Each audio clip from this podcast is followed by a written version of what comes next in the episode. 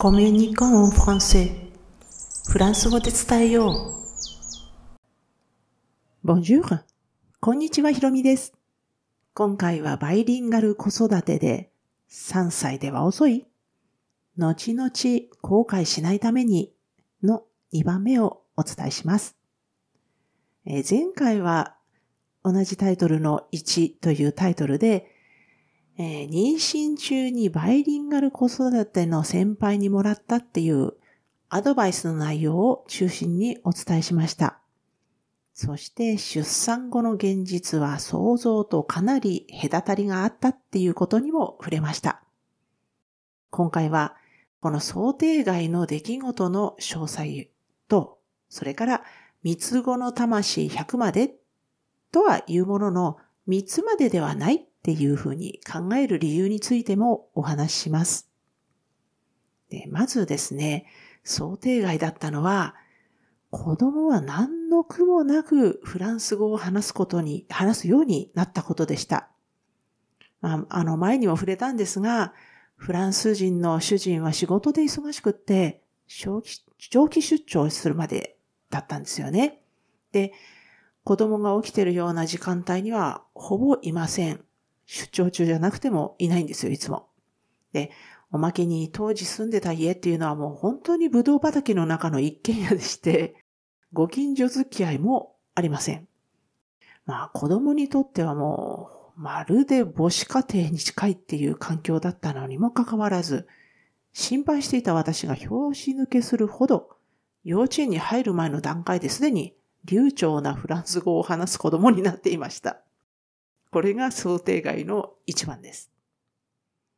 そして、かなり小さな頃から子供の意識の中には日本語で話すべき人とフランス語で話すべき人っていう区別があったようです。っていうのもですね、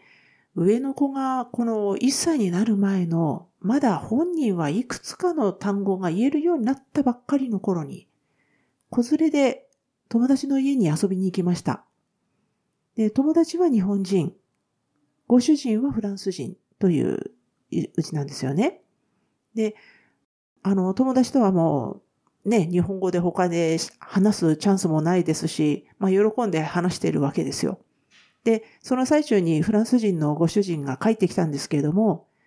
まあ、このフランス人のご主人っていうのが、とても子供好きの人で、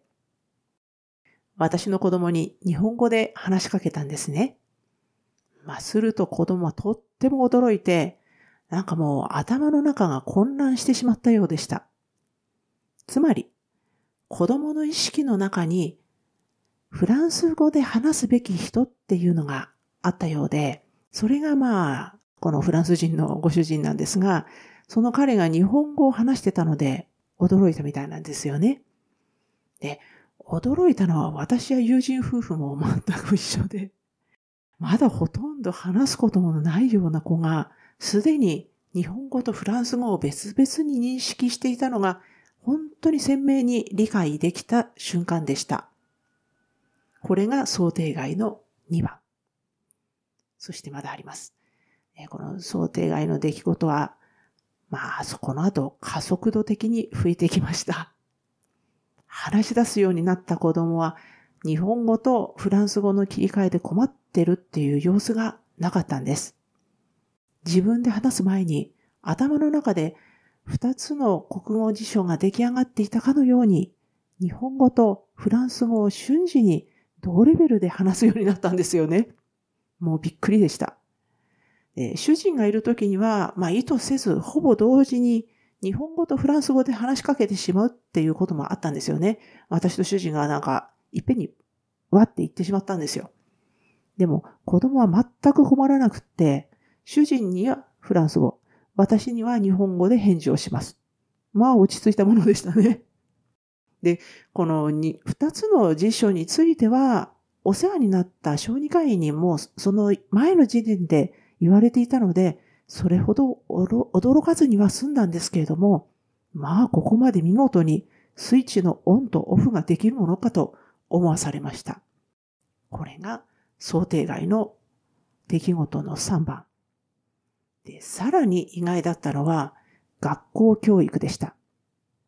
フランスの義務教育って幼稚園から始まるんですよね。で、誕生月の関係で、上の子はほぼ3歳ちょうど、下の子は2歳半で入園したんですけれども、入園からの1週間ぐらいでもう状況がガラッと変わりました。で日本語に関しては本当にもう音を立てて崩れるがのごとく、それまで積み上げてきたものがもうゼロになっちゃったかと思うぐらいの衝撃でした。やっぱり学校教育は侮れないって悟ったもんです。これが想定外の4番。で、ね、あの、これからお話しすることは何の前触れもなくやってきたんですよ。っていうのを入園から1週間経とうとしてきた、していたある日。まあ、その日は幼稚園がお休みだったので、いつものように子供と私が二人で過ごしていました。これ上、上の子の話です。ですので、本当に二人っきりですよね。で、すると、子供は、ピエが痛いって言ったんですよ。ピエって足のことです。足が痛いって言わなくて、ピエが痛いって言ったんですね。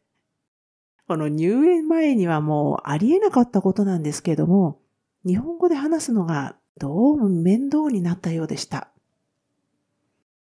この時の対処に関しては、まあちょっとまた別の機会を作ってお話ししようと思いますけれども、もしもこの時点で基礎が出来上がっていなかったとしたら、バイリンガル教育どころか、子供と私の関係性も変わっていたのではないかと思います。当時子供は3歳になる直前でした。私の感覚では、子供が自分の言いたいことがある程度言えるようになる前に、基礎を作っておく必要があると思います。その状態が何歳何ヶ月なのかにはかなり個人差があるので一概には言えないんですけれども、まあ2歳のお誕生日よりはちょっと前、かなり前かなって考えています。ねなおですね、ここでお話している基礎についても、まあ別の機会にお話しないとちょっとこれだけで本当に長くなってしまいそうなので、別の機会にお話しますが、これはもうバイリンガル教育としての日本語が含まれるものの、それだけではありません。実際に子育てをするまでは漠然と赤ちゃんの成長イコール体が大きくなる なんてことぐらいにしか考えてなかったんですけれども、バイリンガル教育を目指したおかげでたくさんの気づきがありました。最近の脳科学の研究の進歩で赤ちゃんの脳の発達についての研究も進んでいるそうですよね。あの、きちんと勉強したわけではないんですけれども、特に言語分野の発達には興味があるので、まあそういう情報に触れるたびには、まあ興味持ってみますし、そのたびに納得するんですが、それと同時になんかもうすでに見た既視感っていうんですかね。それを感じています。やっぱり子供は、ああ、そうだなって思うんですよね。で、三つ子の魂100までっていう、このことわざ、あの、今回、あの、前回の、えー、一番最初にお話ししましたが、この人の人格とか性格って3歳頃までに作られるって、まあ言っているようですけれども、逆に言うと3歳には出来上がっているっていうことではないでしょうかね。で、この私が感じた3つではないっていうのは、矛盾していないように思います。まあ、これはもうバイリンガル教育の基礎、しかも両方の言語でネイティブになるっていう意味でのことなんですけれども、これがしっかりできていれば、ことわざ通り100歳まで、つまり大人になっても変わらない。その結果忘れないようです。もしもこれから子育てを、しかもバイリンガルでってお考えの方に参考にしていただけると嬉しいです。では、今回も最後まで聞いていただきありがとうございました。アビアンとまたね。